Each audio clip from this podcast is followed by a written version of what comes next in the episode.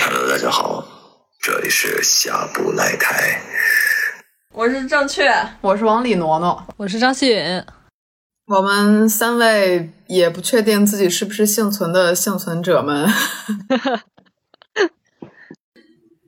看着嗓子还能使用，赶紧录音。对，我们今天聊点什么呢？说的就像等我们说不出话来之后，我们的嗓音有多么值钱一样，快保留下来。等说不出话了，就可以光明正大的放大家的鸽子，虽然也不知道有没有人在等。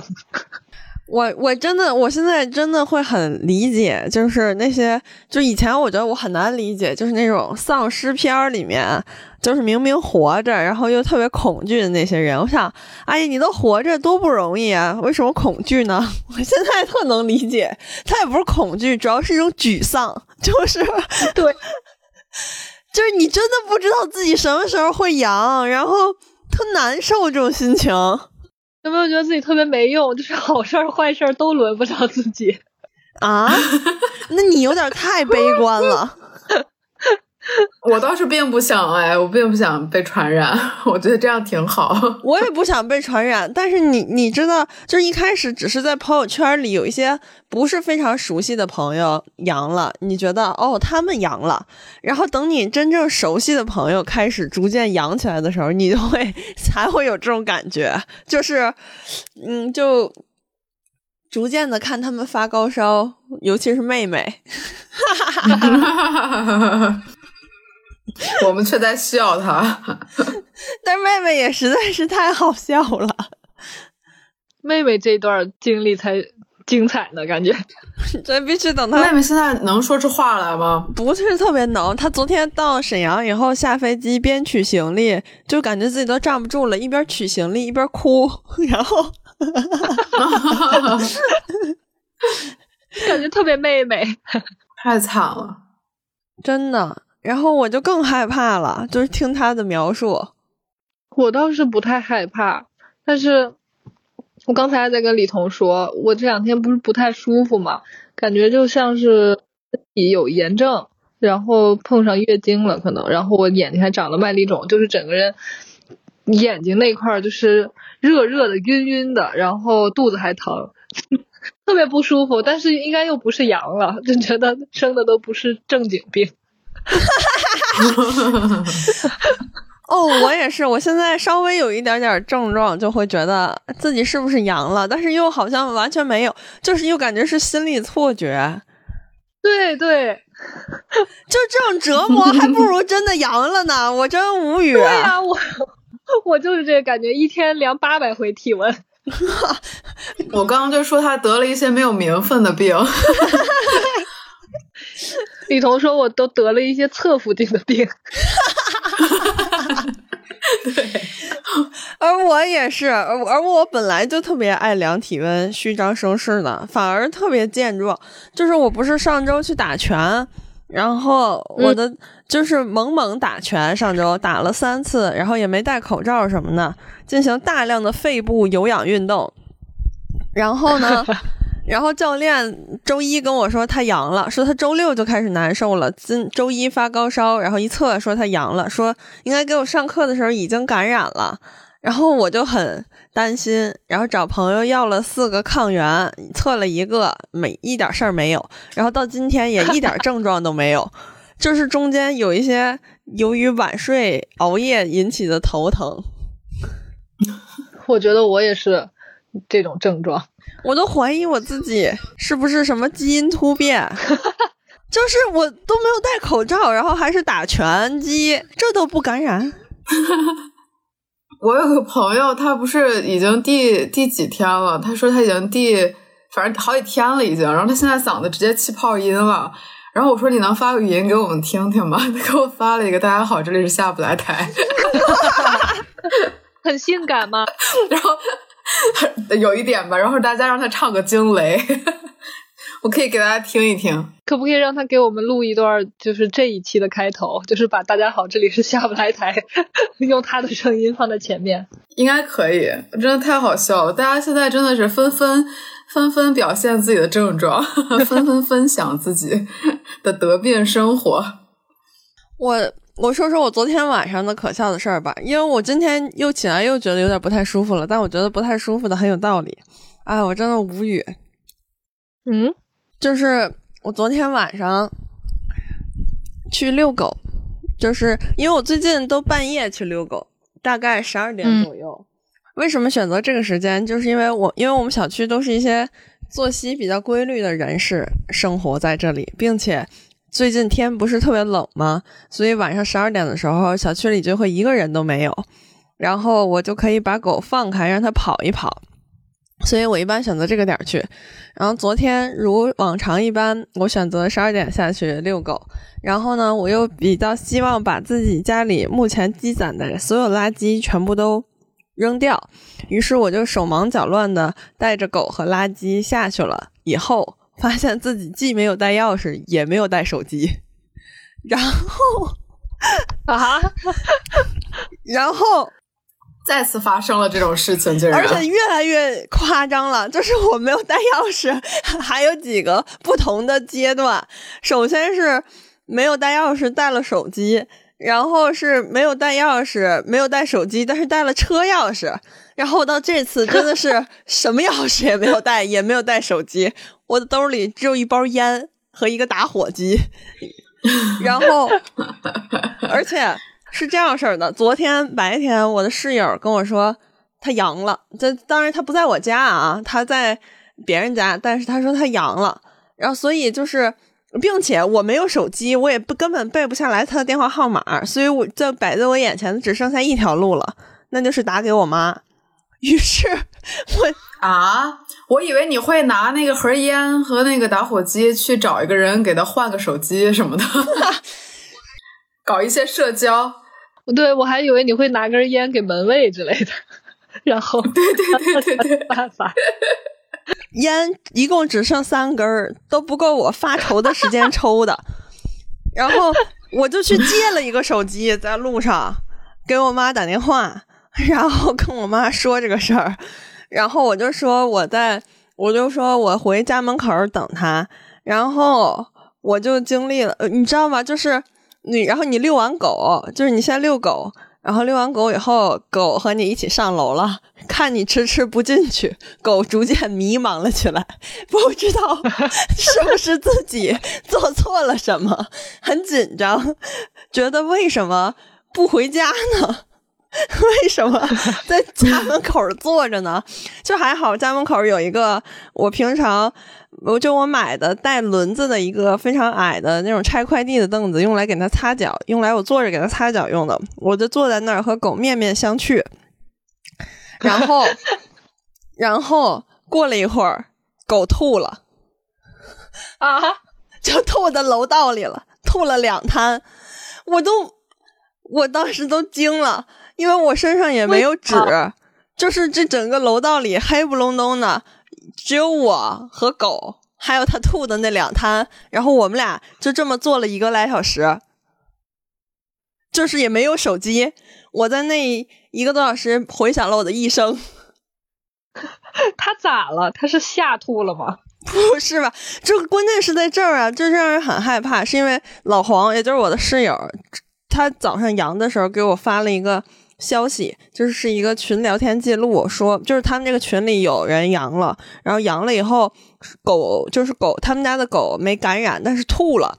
然后他跟我说，就是他住的那个人的家里的狗也是，就是他好，他好，他觉得就是他已经开始发烧了，应该是阳了。然后他的那条狗也没啥事儿，但是吐了，吐了两回。然后所以在楼道里坐着坐着，狗吐了，我就特别害怕。你们能理解吗？狗是不是？狗是不是羊族骑士啊？就是在那么黑暗的地方，然后虽然是个声控灯，但是它就时隐时灭。我后来都懒得把这个声控灯叫起来了，因为也没有什么意义。光明对我来说已经不重要了。我能看见什么呢？一条狗和两滩呕吐物。然后，所以在那个时候他就吐了，你就知道又黑暗，然后你又觉得你身边有病毒，然后你又不知道你妈到底什么时候能来，因为众所周知，我妈是一个特别磨叽、特别爱迟到的人。我都不知道我要等到什么时候，我也不知道，而且我都不知道几点了。那会儿就是 我已没有时间这个概念了，已经。然后我那一刻觉得自己又孤单又自由，同时又非常的可怜。而且你妈也怪可怜的，半夜莫名其妙被你喊起来给你送钥匙，还要被你踩一脚，说她爱迟到。我没有踩她，爱迟到是她的特点，而不是缺点。她的特点就是没有时间观念。那你越听越像骂人，而且而且最重要的是，就是我妈是一个跟我一样，就是如果她在干一件事儿，她就听不见任何声音的一个人。而我给她打电话的时候，我分明感觉她当时 在打游戏，所以我都不确定 她到底听没听清楚。我还特地。就是我为了防止他真的没听清，我借那个人的手机，故又给他打了一个，隔了可能五分钟左右吧，然后给又给他打了一个电话。然后我特地跟他强调，我说我在哪儿等你呢？我是在我们门小区门口的拉面店里等你呢，还是我在家门口等你呢？他说你就在家门口等我吧。于是我就在家门口等他，而他显而易见并没有理理理解家门口就是真正意义上的家门口。他在小区里疯狂找我，他以为我说家门口。是指小区门口，谁会把小区门口当成家门口啊？我真的冤枉。于是，嗯，于是后来你俩找到的，就是他突然就是他在小区里找了我两圈，一边喊我，然后呢，他突然觉得也许我就在家门口吧，然后他就往单元门口走，而我已经等的有点崩溃了，就是我真的不知道自己还要等多久，而且我不知道自己已经等了多久，然后。我就鼓起勇气，我说下到一楼去，因为那个单元门啊是有门禁的，如果我出去了，就再也回不来了。就，哎，正确，你知道现在已经是二零二五年了吧？那你已经三十了。三十一了，那咱们电台二五年的时候竟然还录着呢，太了不起了！我觉得应该庆祝一下，不如让观众众筹给我们打一笔钱，帮助我把家里的门锁换成呃呃密码的或者是 指纹的吧。真的，我昨天真的在那。后来我到家了，就是拿到钥匙了，我才知道得有一个多点了。我都我好像是十一点，将近十二点给我妈打的电话。我当时还看了一眼，他那个呃借的手机上的时间是十一点五十八。等我进门的时候，已经一点十分了。就是你要想想，我在黑暗里有病毒的黑暗里，在那儿提心吊胆的思考自己的人生，真的不知道妈妈什么时候会来。然后。而且我就下去鼓起勇气准备开门，然后去找一找我妈的时候，正好我妈正往单元口走，算是碰上了。然后我妈就赶紧给我数落了一顿，反正。然后我又很担心，就是会传染到她嘛，因为我妈不是年纪比较大嘛，然后就是怕怕就是把她弄感冒了或者怎么着，就很愧疚嘛。然后我就。说让他回家给我打电话，于是他回家到家以后，他给我打电话，我就跟他说让他多喝点热水啊，多喝点板蓝根什么的，然后早点休息之类原来的。不是担心身体不好，是担心愧疚。不是，是那担心肯定是担心他身体不好，但是如果他身体不好，我岂不是很愧疚吗？然后我就很，我就嗯听他数落我，然后一边道歉，然后一边叮嘱他去多喝点热水，喝点板蓝根，然后早点睡觉什么的。我妈说：“哎呀，算了，这都几点了，马上看世界杯了。”我哎呀，活力满满。真的声音阳气十足，完全非常非常的健壮的一个声音，跟我说：“哎呀，这都几点了？我这就看世界杯了，准备你赶紧睡觉吧。”我嗯，好吧。然后我暗暗发誓，明年的双十一我一定要给家里换一个密码锁或者指纹锁，真的不能再用钥匙了。这已经是我第八百五十七次把自己锁在家门外边儿。怎么沉默了？没人安慰一下我吗？突 然一时不知道该说些什么。对，然后我起来就觉得嗓子有点不得劲儿，其实没有，我吃完饭以后就好了。起来以后觉得有点头疼，然后吃上饭就好了。就是馋的猪。我那天还看见我朋友圈有一个呃有一个人在分享他和他朋友的聊天记录，然后大概内容就是他朋友问他怎么样了，他说他阳了，然后他朋友问他什么症状，然后他就说好像也没什么感觉，就是特别能吃，呃说吃了多少东西来着，麦当劳还是 KFC 的那种什么套餐能吃好几个，然后他朋友说 你这他妈哪儿是阳了，不是新冠是猪流感吧？不是羊了，是猪了。对，看正确要是羊了，估计也就是猪了。没羊的时候也一直在猪，我现在就在吃一些水果补充一下维 C。我昨天也吃了好多橙子，我一个很少吃橙子的人，哎，可是你的声音真的哑了，张馨月。是吗？啊、还好吧？我感觉哑了哎。唱首歌听听。你胆子唱个惊雷，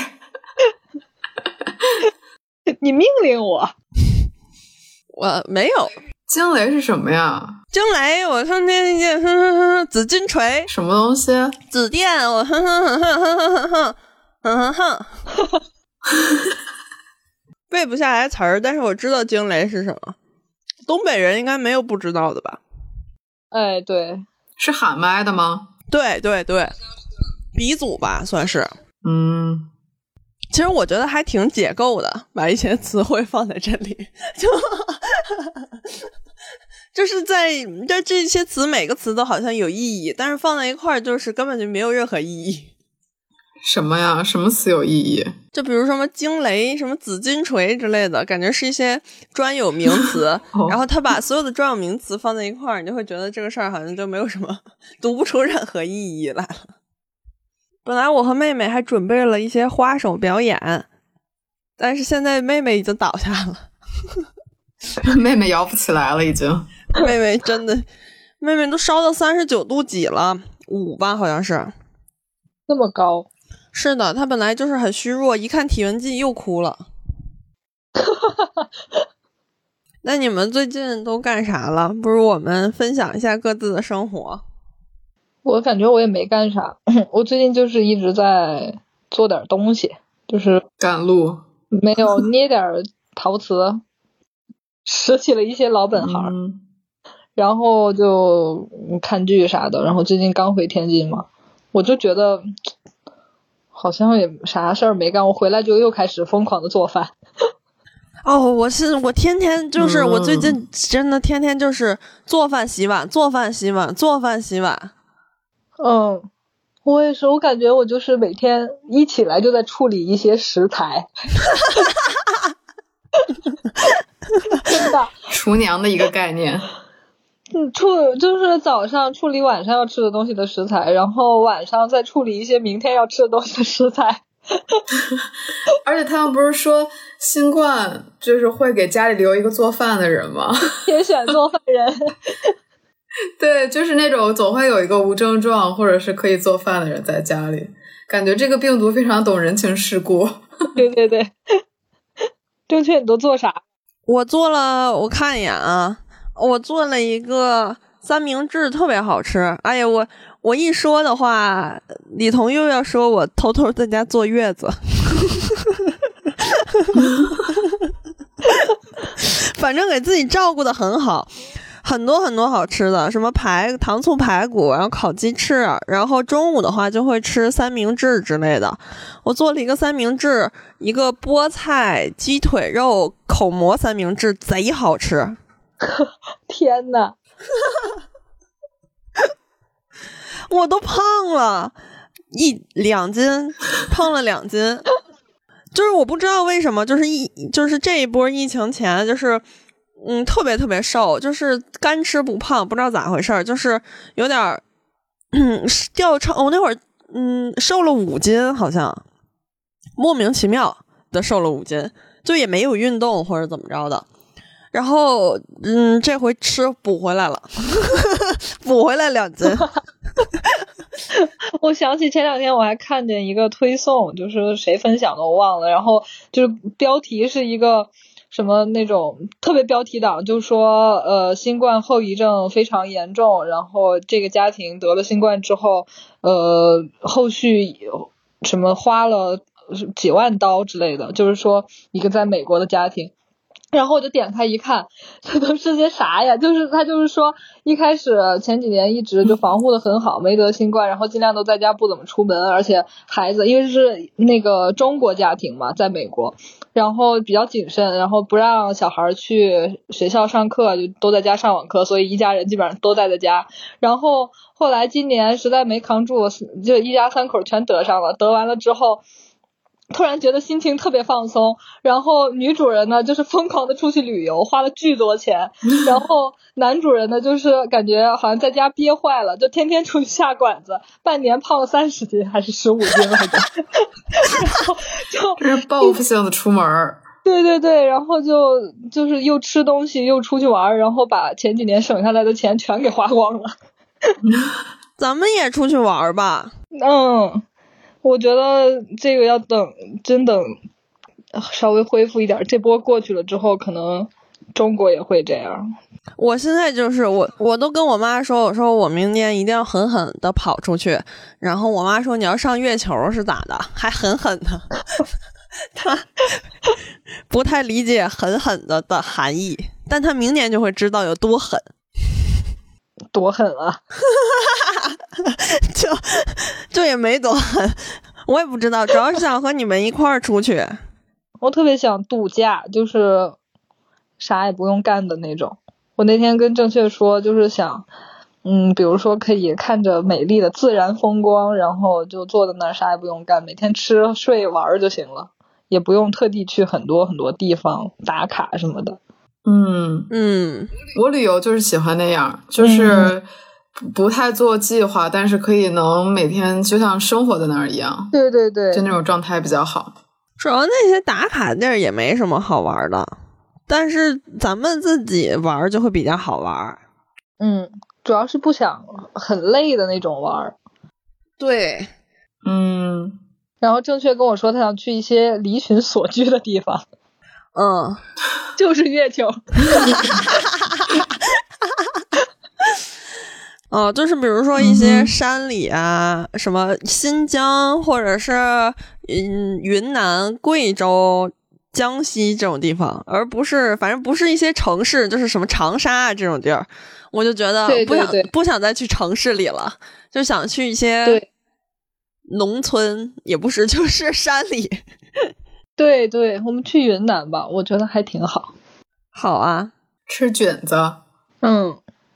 然后这回我发现景德镇的山里也不错，就是村里挺好看的，人也不是那么多，就是它的城市建设不行，但是农村很漂亮。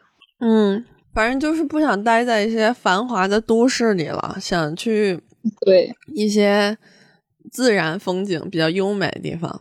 李彤最近干啥了？没什么特别的。拿了一个第五名，垫底辣妹，真的气人，真的气人。但是没没所谓了，就是但是比的那个节骨眼儿就挺神奇的，就是刚潍坊解开没多久，然后大家就把这个比赛给给给给又续上了。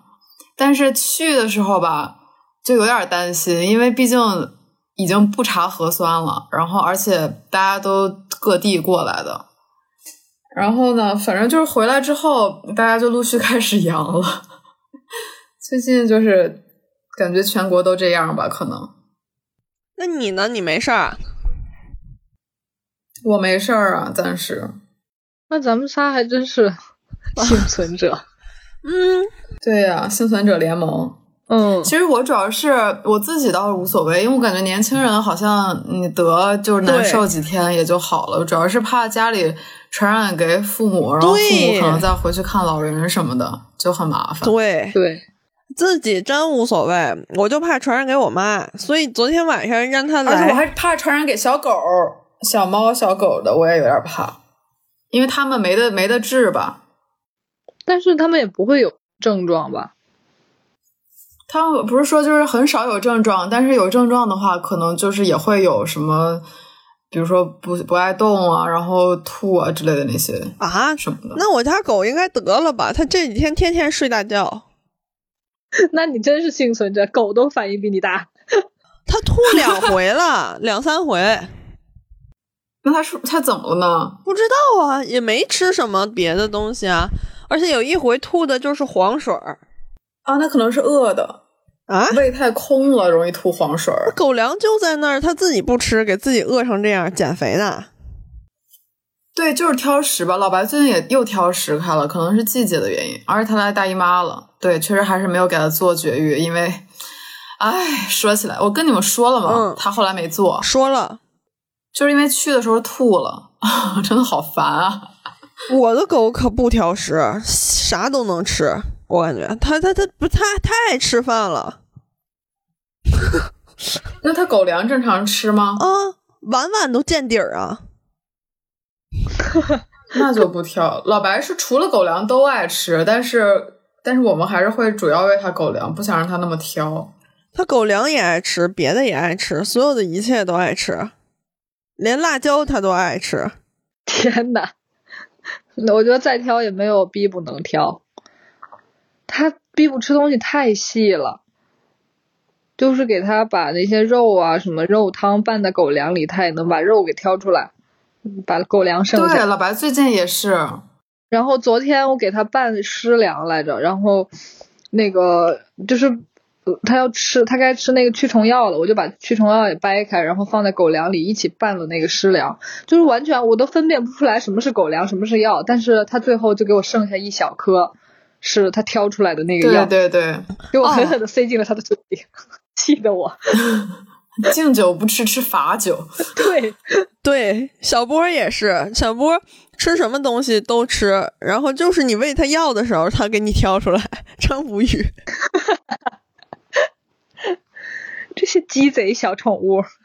嗯，我最近在家里就是猛猛的举办小神龙俱乐部，搁家里搞一些手工艺作坊，然后还。猛猛练琴，就是练的我都怀疑自己是不是真的要去做一个音乐家的一个程度，就一直弹，就是你真的，嗯，你然后就是处于一种备战得阳的状态，就是感觉怎么都阳了，我到底有没有事儿啊？就是这种特别迷惑的心情 在生活着，然后就是做饭洗碗，做饭洗碗，还看了不少剧。你们都看了什么剧？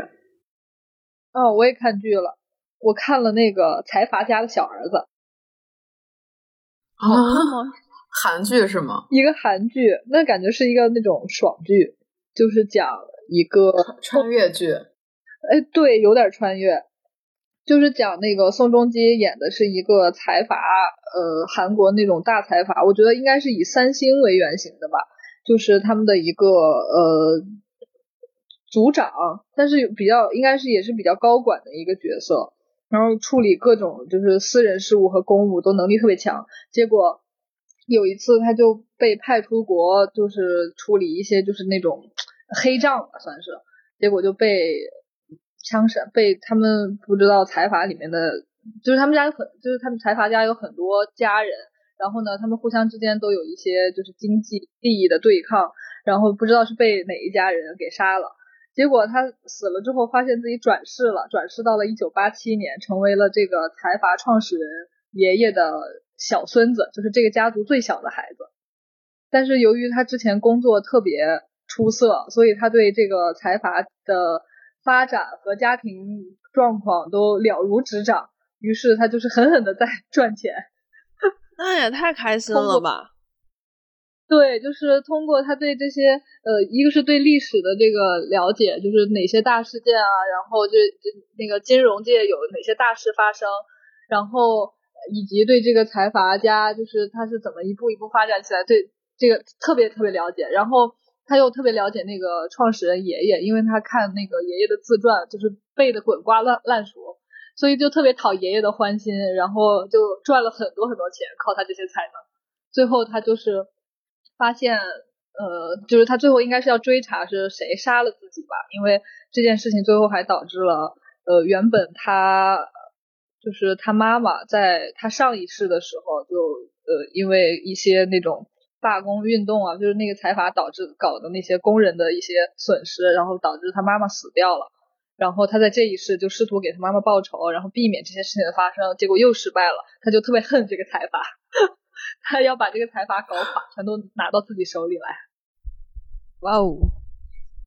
然后我还看了另一个剧，还没看完呢，一个美剧叫《白莲花度假村》，拍的还行。哦，我也老听说，嗯，但是还没有看。我觉得那个还行，拍的还不错。它就是讲一个，呃，夏威夷岛上的饭店里边那种度假饭店里的故事，然后。就是呃几几户几个住户吧，就是房客几对房客之间，就是他们有一些和酒店经理之间的矛盾，然后互相之间有一些小矛盾，然后都是很小很小的事儿，但是感觉每一集都因为这些小事情矛盾在一点一点的激化，好像最后会有一个人死掉，因为他开头的时候是倒叙的，就是说有一个尸体要被运回美国，不知道最后是什么情况，还没看完呢。是有是有新的一季是吗？对，我还在看第一季，很短，一季才六集。我看黄石也更新了，就是黄石是我我弃剧了好几次，但是后来看下去觉得超级好看，但是我准备等它 更新完了再说吧。正确看了些啥？特别多，换成恋爱，换成恋爱。我首先是把换成恋爱看完了，我的天，震撼，震撼全家，太震撼了。哦，换成恋爱，我看的时候，你记得没？就是我刚开始看第一集的时候很早，然后我跟张馨予说，我说第一个女的就很好看，对我还还是觉得她是最好看的，但虽然她很早就下线了，嗯，她确实很好看，但是感觉她会打人，不知道为什么，就，就是是很好看，确实很好看。但是我觉得海恩也很好看，海恩是我如果当同性恋会特别喜欢的类型，就是 姐姐型，美艳温柔姐姐型。但是哎，真的这不是呃太抓马了，我就觉得就是，而且我觉得那个谁新加入的那个观察员班班是这么念吗？呃，我觉得他特别，他很搞笑，嗯。他太好笑了，他经常说一些，我觉得他像一个男版的你。对，就是对。他说他自己的人生都没有这一个月精彩，就是他经常说一些特别真诚，但是又特别搞笑，然后还有点欠揍的话，就是很像正确。龙真最好笑，龙真说这个世界上。有三种爱情：精神的、身体的，还有纳言和西斗。我真的觉得，真的是那个主持人对吗？坐在最左边的那个。我说的是那个男的，就是另外一个男的，就是对对对，他不是被做被粉丝做了一个头，因为他经常就是哭的跟水龙头一样。哦，他真的，他太真情实感了。而且我真的看到后面很迷茫，就是那言和西斗到底是为什么最后能互选成功的呢？就我不太理解了都。我觉得他们俩就是还没放下吧，就而且分手时间很短。就是我觉得那言选西斗还蛮在意料之中的，就是他不选奎民。但是我觉得，嗯哼，西斗就是一直在推剧，然后最后咔选了那言，就是整个我就是一个迷茫，是怎么做到的呢？太神奇了！而且我觉得那个他们说的疯逼女，就是其实挺正常的呀，在我眼里看来，我觉得她没有很疯吧，看起来。谁很疯？智妍。哦，智妍对，那个长得长得跟西斗很配的那个女生，哦，就是大鼻子、大眼、大脸盘，我觉得他挺好看的。我觉得他还挺疯的。那为什么？因为我感觉他的那个过渡并不是很突然，他就是我感觉他刚开始的时候就是一个这样的人。就是他从刚开始的表现，我觉得他并没有隐藏他很疯逼的那一面。那倒是，但我就是说他一直很疯，我不是说他开始不疯，就是我就觉得他一直就很疯。哦哦哦，对。就比如他，因为看弹幕里边，就是会觉得大家觉得他的变化很突然，但是我觉得刚开始他就是这样。对，我就我没有感觉到反差我也没觉得。我觉得就是一直都很疯，就是跟西斗说自己的前任没人选。结果太医本来在家睡得好好的，还得出门然后，呃，对，还有就是那个太医没人选，他搁那嗷嗷哭，哭什么哭？你哭什么哭啊？我真是莫名其妙。我跟太医说，哦，感觉就是当着太医的面跟那言说，就是感觉这里只有我，就是最在乎自己的，就是呃，就是在乎呃，就是对前任好。对，在，对对对对。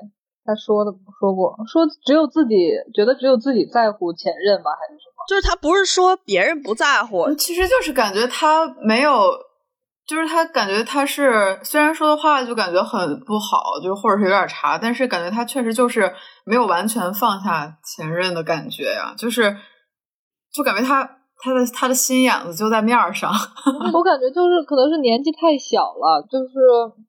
对他不会处理这种问题，他可能也不一定是没有放下前任，而是有点像那种，呃，他虽然不想在一块儿了，但是好像这段关系还没结束，对他来说有点像这种感觉，还想占有。对，呃，对，对，我觉得不是他不是想占有太乙，我觉得他是想占有所有人的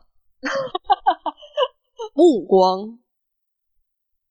就是他也不是真的想和太乙和好，他就是觉得这样很爽，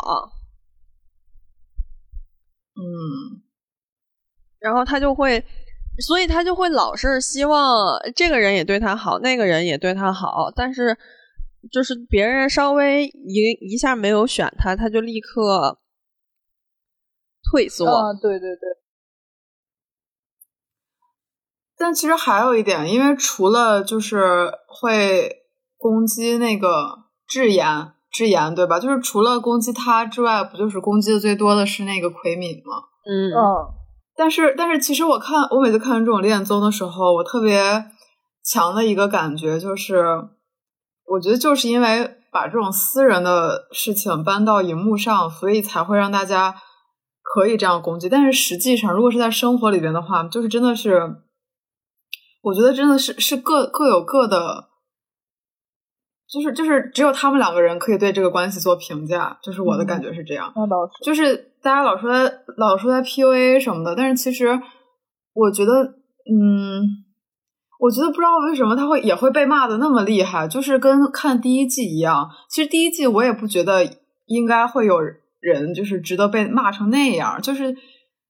我其实不是很喜欢这种恋综里边的这种现象，就是会逮着一个逮着一个人，或者是逮着怎么着，就是去去很用很恶意的一种想法去套在他身上，然后就不停的攻击他。但说句实话，我觉得奎民其实是这里面就是不不是男六啊，因为男六出现的时间太短了，就是贤归他出现时间太短了，都没太。好好看清他就怎么着，但是我觉得奎民、袁斌、西斗和太一里面只有奎民是一个真正的男人。就是西斗给我的感觉，就是就是袁斌给我的感觉是一个高中男生，就是还是会经常有一点儿嗯悲伤学生，然后太医的感觉那种给非主流有点。对对对，非主流。然后太医 给我的感觉是初中男生，就得薅别人辫子，而而西斗只是一个小学生，就是 就是太医会觉得，嗯，他是那种会薅前桌辫子，会弄就是拿笔扎前桌后背心儿，但是其实他就喜欢前桌的那种男的。但是西斗的行为就特别像一个嗯小学生，在他在他面对女一的时候，其实就感觉出来了。就是那种明明是他们两个自己在打闹，你知道吗？然后但是旁边的人以为他们俩真的吵起来了，我觉得那段很好笑。我觉得那一段其实也是智妍不想，智妍其实知道他们在打闹，但是智妍不想看到这个，对，对，所以才把这个演变成了一场争吵之类的东西。但是我觉得奎民其实是这里唯一一个真的比较像嗯成熟男性的一个人，就是其实嗯我说句实话，我觉得奎民还是挺有魅力的，就是他还是是吗？嗯，因为他会我倒不觉得他特有特有魅力，因为我感觉他符合所有的对对韩国男性的刻板印象，比如说对肩宽的追求，哦对，就是就是这些倒是倒是我没有觉得他很有魅力，但是我不觉得他有什么特别的问题。我觉得他有魅力的点是在于他很周到吗？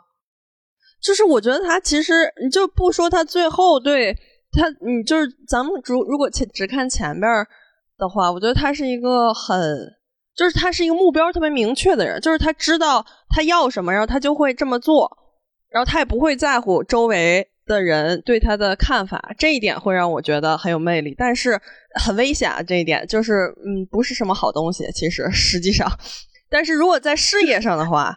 你可以想象，我觉得他应该会蛮蛮成功的，但是我觉得对对我其实他唯一让我觉得特别不舒服一点，就是嗯，就是假设啊，他其实心里真的是，就是咱们不往坏了想，他这个人，就是说他比如对海恩特别冷漠，是真的觉得呃不应该给他留恋什么的，也都好理解，行吧？但他让我觉得真的挺不舒服的是，他们在最后那块，海恩提出来向他一对一谈话，他们俩在咖啡馆，奎民说。就是海恩喝多了以后跟贤圭拉拉扯扯，他不说他自己的态度，他说、嗯嗯大家都觉得你这样不好，谁也没觉得呀。对，这也是为什么我觉得奎敏让我很不舒服的一点。他，我觉得就是前面说的那一段，我还挺认同的，就是他这种性格应该在他的人生事业什么发展上应该挺有帮助的，应该是一个很很很好的事情。但是他就是对于感情的这方面的，我觉得他反而在感情上很没有担当。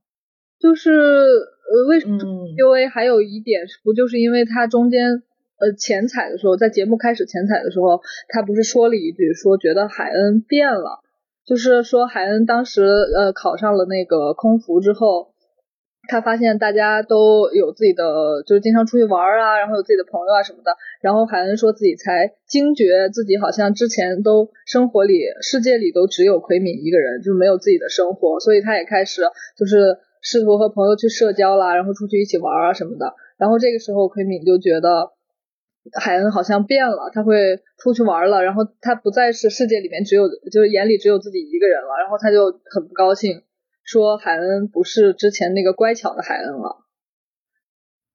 但其实反而正是因为，因为因为比如说这一个这段关系，还有那个之前第一季的时候的另外一段，就是时间很久的关系，其实。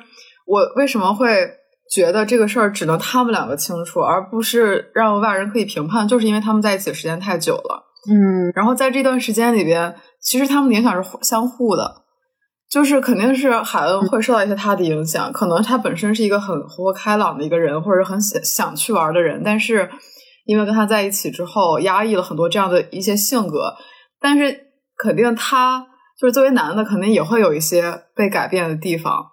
所以，所以就是我觉得他们就是因为他们唯一的问题，就是因为这段感情时间太久了，嗯，所以就这里面肯定一定会有一些相处上的问题，而且他们是从呃一个学生时代，然后到一个工作后的状态吧，应该是。我觉得这个里边的关系的变化真的是太微妙了，而且就是你你甚至你的你的人生观价值观还没有，就是怎么说还没有稳定的时候，你们在一起，然后一直到分手，其实这里边的变化真的，你我觉得他肯定并不是一个有意为之的吧，就是但是应该能感觉出来，他们两个是对互相有消极影响的关系。对，其实我觉得。就是每个人多多少少就是其肯是定是有性格上的缺陷的，就是只是就是问题不一样而已。就是对于奎明而言，他其实是有他自己的优点的。就是其实，比如其实每一个人在这里面的女性都还挺想和他约会的。对，智妍也好，奈妍也好，其实不管是先来后到的，都其其实挺想和他约会的，因为其实他身上有那种。有那种成熟的感，嗯，对，就是他给人感觉很成熟，魅力，嗯，对。但是我觉得他的魅力其实是由于他比较，一个是他比较沉默，就是他经常是一个，他是一个很好的倾听者。就他尽管不是一个很好的表达者，但他是一个很好的倾听者，他会听，很会听，很擅长倾听。另外一点就是，我觉得他还是，就比如说他对那嗯那言的。执着就是不管那言选他还是没选他，我就给你投票，就是我就发给你。就比如他们去济州岛那个，我觉得他就是很很坚定，就是这种坚定对那言的坚定，同样也是对海恩的冷酷，就是是一一样的。我觉得是，但是我觉得他其实他的问题其实是，就一开始我也会觉得他是不是有点 PUA 海恩，就是直到就是看到他说大家都。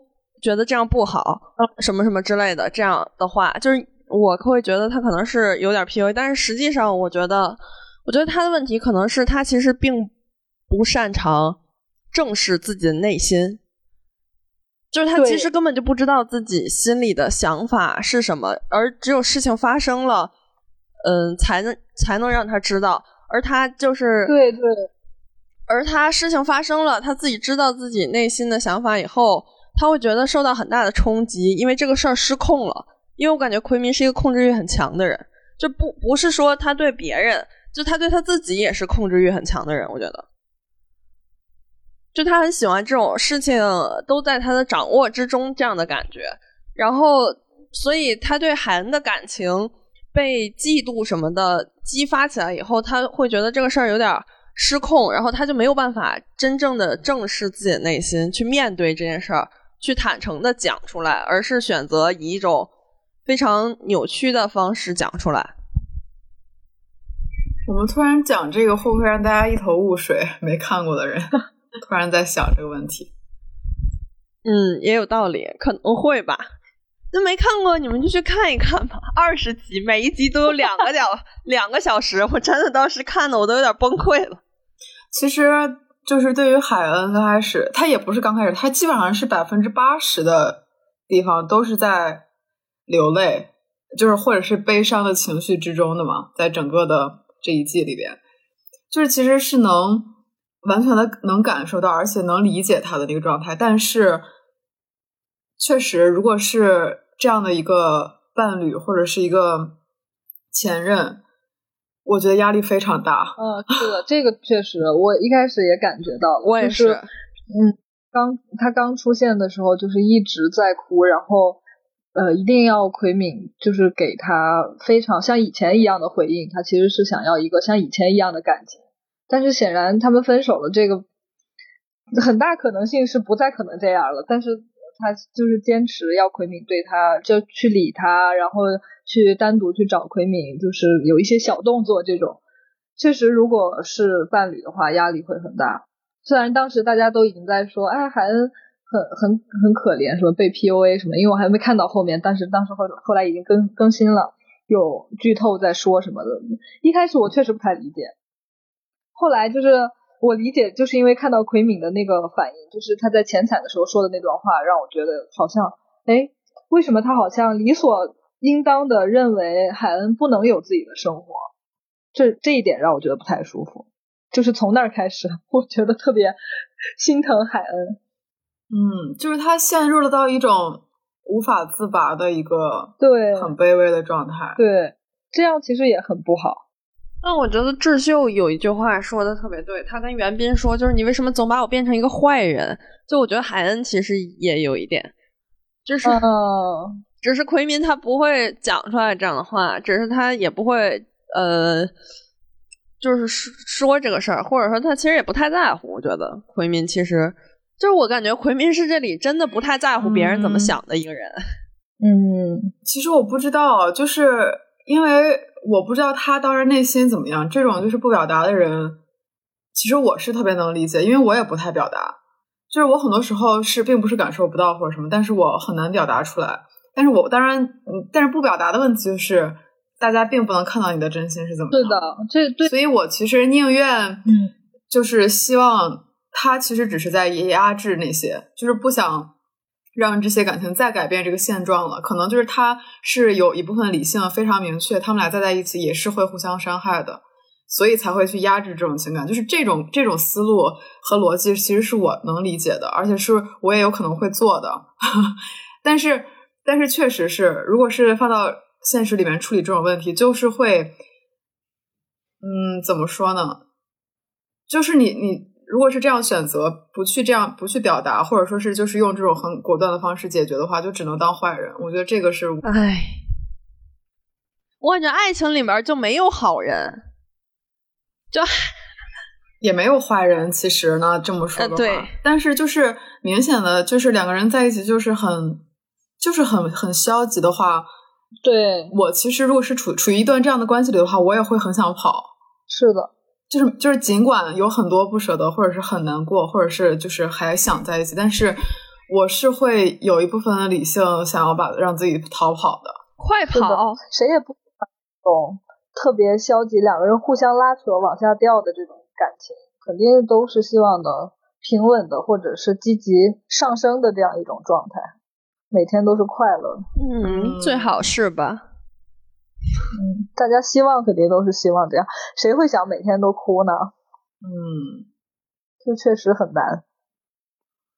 本期节目涉及到的详细内容会在 show notes 里呈现，还有下半期，不要错过精彩。在网易云、小宇宙、喜马拉雅、QQ 音乐、荔枝 FM、Podcast 上搜索“下不来台”即可关注我们。